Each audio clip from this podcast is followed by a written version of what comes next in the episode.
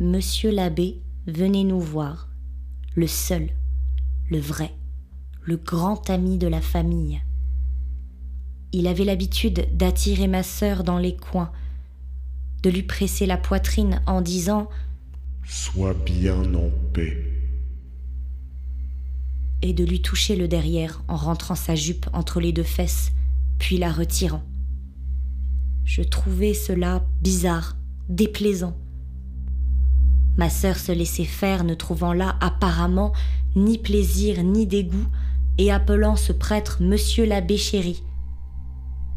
Elle était un être candide et très sain. Un jour, j'allai chez Monsieur l'abbé et trouvai une demi-douzaine de jeunes filles assises en rond par terre et raccommodant soutane, bas et caleçon.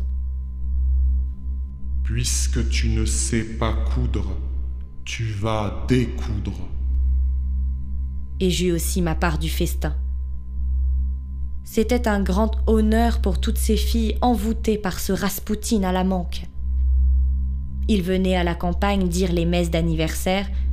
Le matin, ils passaient dans notre chambre, faisaient la prière agenouillée au pied du lit de ma sœur et glissaient sa main dans les draps.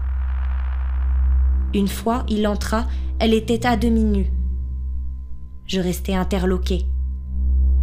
Cette question d'abbé me causait une gêne intolérable, un dégoût, dont je n'osais parler à personne. Que pouvais-je dire? Quels mots employer? J'avais de grandes inquiétudes sexuelles qu'aucun dictionnaire ne satisfait. J'ignorais même comment on fait les enfants, mais je n'identifiais pas mes inquiétudes avec les manœuvres du prêtre. Ce fut lui qui, un jour, me prenant sur ses genoux, se chargea de m'expliquer le mariage en termes médicaux.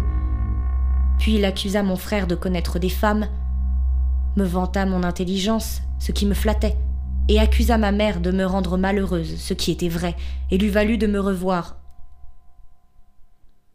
En sortant de chez lui, je croisai un couple, jeune homme et jeune fille, bras dessus, bras dessous, gais, rieurs, cette vision fut un choc terrible pour moi.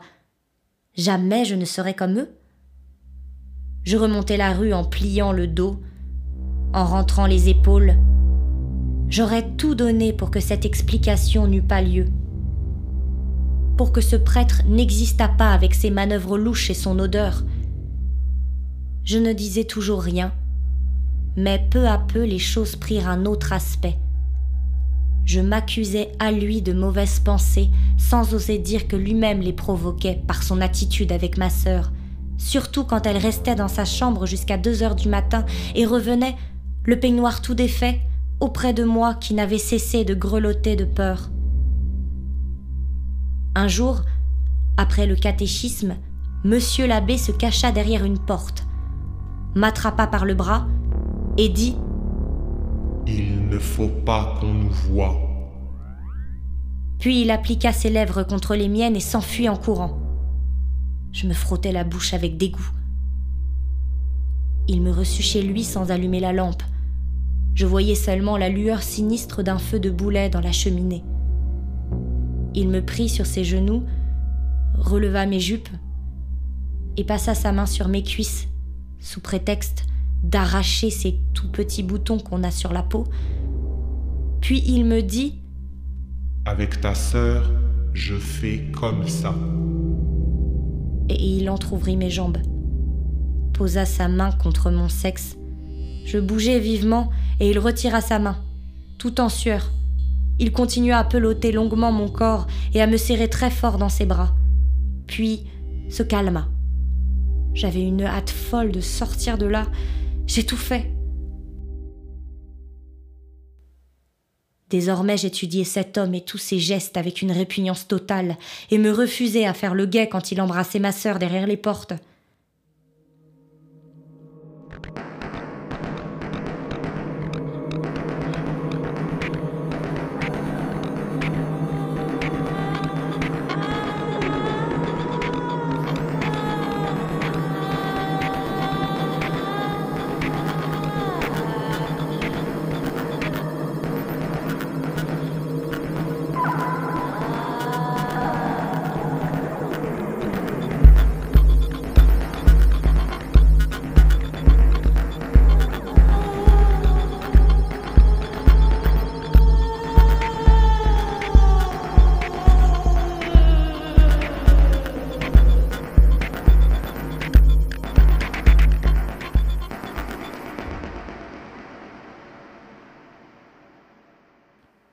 J'étais traquée, de tous les côtés. À qui parler? Comment parler? Mon frère, avec ses airs gourmands et faciles, ne m'inspirait pas confiance. Il ne prenait rien au sérieux et se tirait de l'emprise familiale par un cynisme joyeux et superficiel. Après des jours et des nuits d'absence, il revenait, sans vouloir remarquer les airs tragiques que ma mère nous imposait à cause de lui. À table, je remarquais ses lèvres gonflées et sa drôle de tête. J'étais toujours à son sujet entre l'attirance et le dégoût. Il lisait Anatole France, c'était son Dieu. Monsieur l'abbé venait souvent dîner.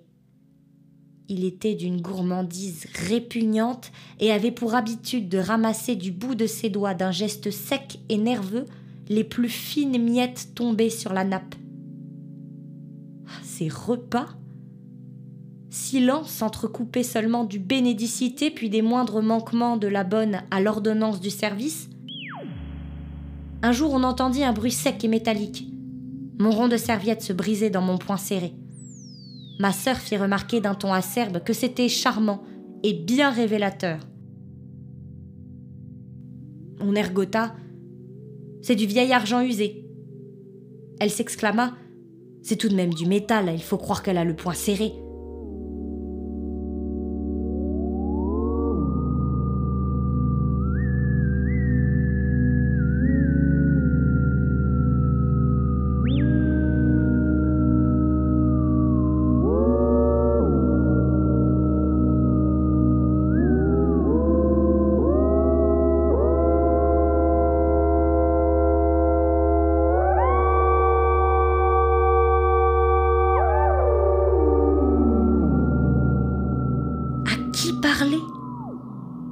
Sœur aînée ne s'occupait que d'elle-même, de son amour inconscient pour l'abbé, de ses démêlés avec notre mère. Mon autre sœur suivait le mouvement, et tous me traitaient comme une enfant. Je me sentais affreusement loin de tous, capable de démêler ce que chacun d'eux voulait, incapable d'exprimer ma propre réalité à personne au monde. Bientôt je perdis la foi, refusais d'aller à la messe et de faire mes Pâques. Mon frère, me sentant l'objet de la réprobation générale, me dit un jour Tu verras, nous nous amuserons bien tous les deux. Je restai réticente, voulant être gentille et dissimuler que ces mots et ce ton me faisaient mal. Mais, enfin, qu'est-ce que tu veux? Questionné par mon frère, quelles étaient mes impressions sur monsieur l'abbé? Je parlais un jour comme cela me venait. Enfin, on prononçait des mots. Mon frère m'aidait, et j'étais soulagée d'un poids de mille kilos. Je dus parler à ma mère. Elle était assise à son bureau devant ses livres de comptes et la photographie de mon père. Tu oses accuser monsieur l'abbé? C'est très clair. Toi qui ne vas plus à l'église, et Jacques qui mène une vie dissolue. Vous vous êtes entendus pour dire des horreurs. Et une scène commença comme je n'en vis jamais. Cette fois, je répondrai. Je dirai tout. Et en effet, je ne cédai sur aucun point. Ma mère passait de l'apoplexie à la pâleur mortelle, cela m'était égal. Et puisqu'elle m'accusait encore d'être ignoble en répétant que les prêtres sont sacrés, je n'aurais aucune pitié d'elle.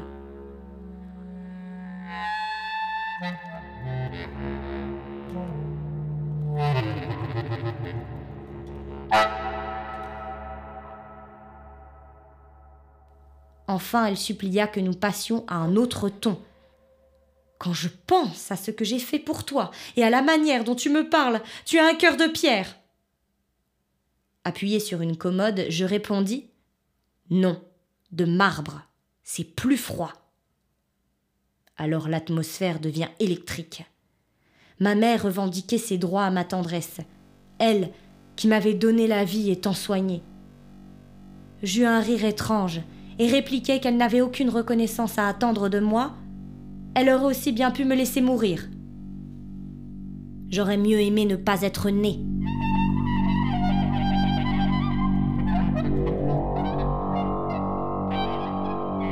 Elle se renversa sur son fauteuil, hurla que je ne savais plus ce que je disais et s'effondra. Je sortis, sans pitié, sans larmes. Pour une fois que je parlais, j'avais tout dit, et la malédiction finale avait vidé mon corps de muscles, de sang et d'os. J'éprouvais un soulagement qui me soulevait de terre, une allégresse mate, sans résonance possible.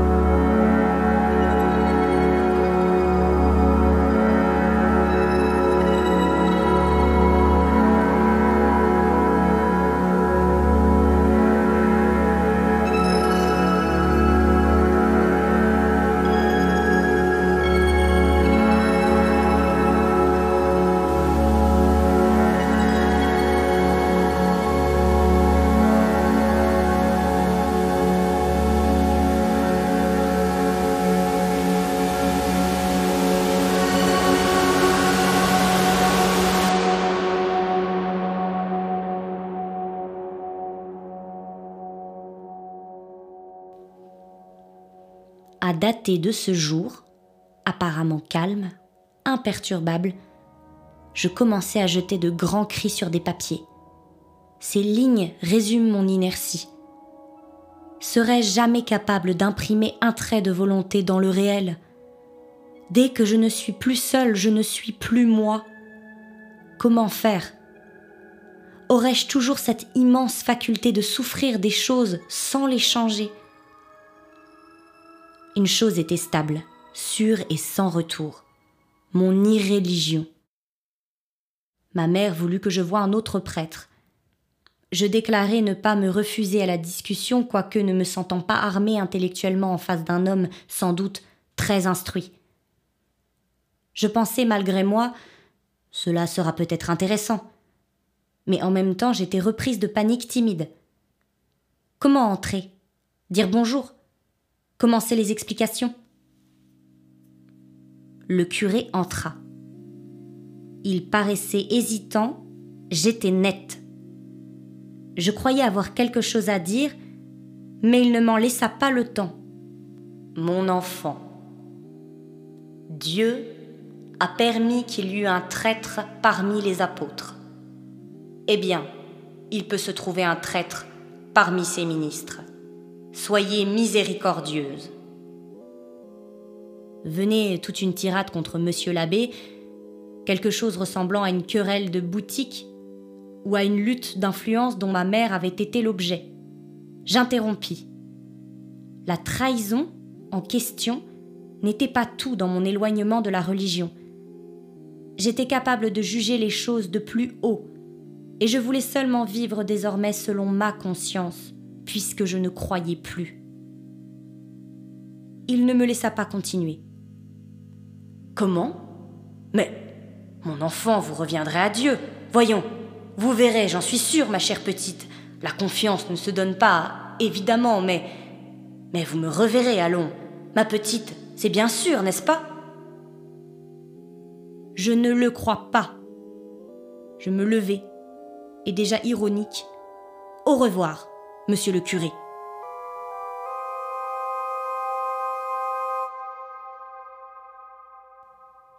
Le curé avait été si piteux. Au fond, j'étais déçu.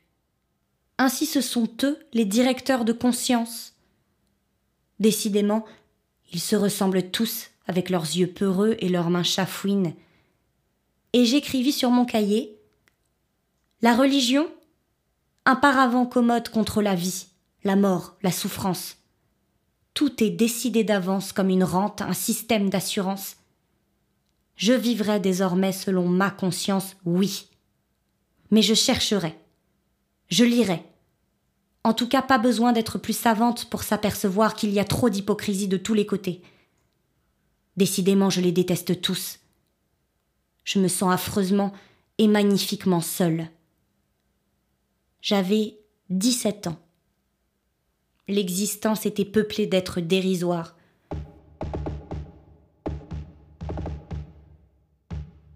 Les survivants, les cousins, venaient chez ma mère. Un amateur d'art, regrettait Reims, assurant toutefois qu'il n'hésiterait pas, lui, à bombarder Florence si les Italiens étaient des boches et que cette guerre avait été quand même la plus belle époque de sa vie, celle où l'on se sent vivre. Il était de ceux qu'on voit du métro, sous l'abat-jour vert à franges perlées, sous le lustre en bois doré. Ou dans leur intérieur joliment décoré, très moderne style. Ils sont là, faisant ou défaisant leur ménage, femmes ou maîtresses époussetant, combinant, calculant. Ils sont là, tapis au cœur de leur foyer, portés par le train-train quotidien et la tarte à la crème du dimanche, trop occupés de leur vertu, leur assurance, les quatre murs de leur vie et l'opinion de leur concierge. Ils n'ont jamais vu un regard humain. Ils s'arrêtent à l'apparence, le costume, la condition sociale. Qu'une cloison vienne à crever, un scandale dans la famille, ils n'en sont nullement émus. Leur curiosité, leur malignité seule est en éveil. Et ils marquent un point et se rencognent et se renfrognent chez eux.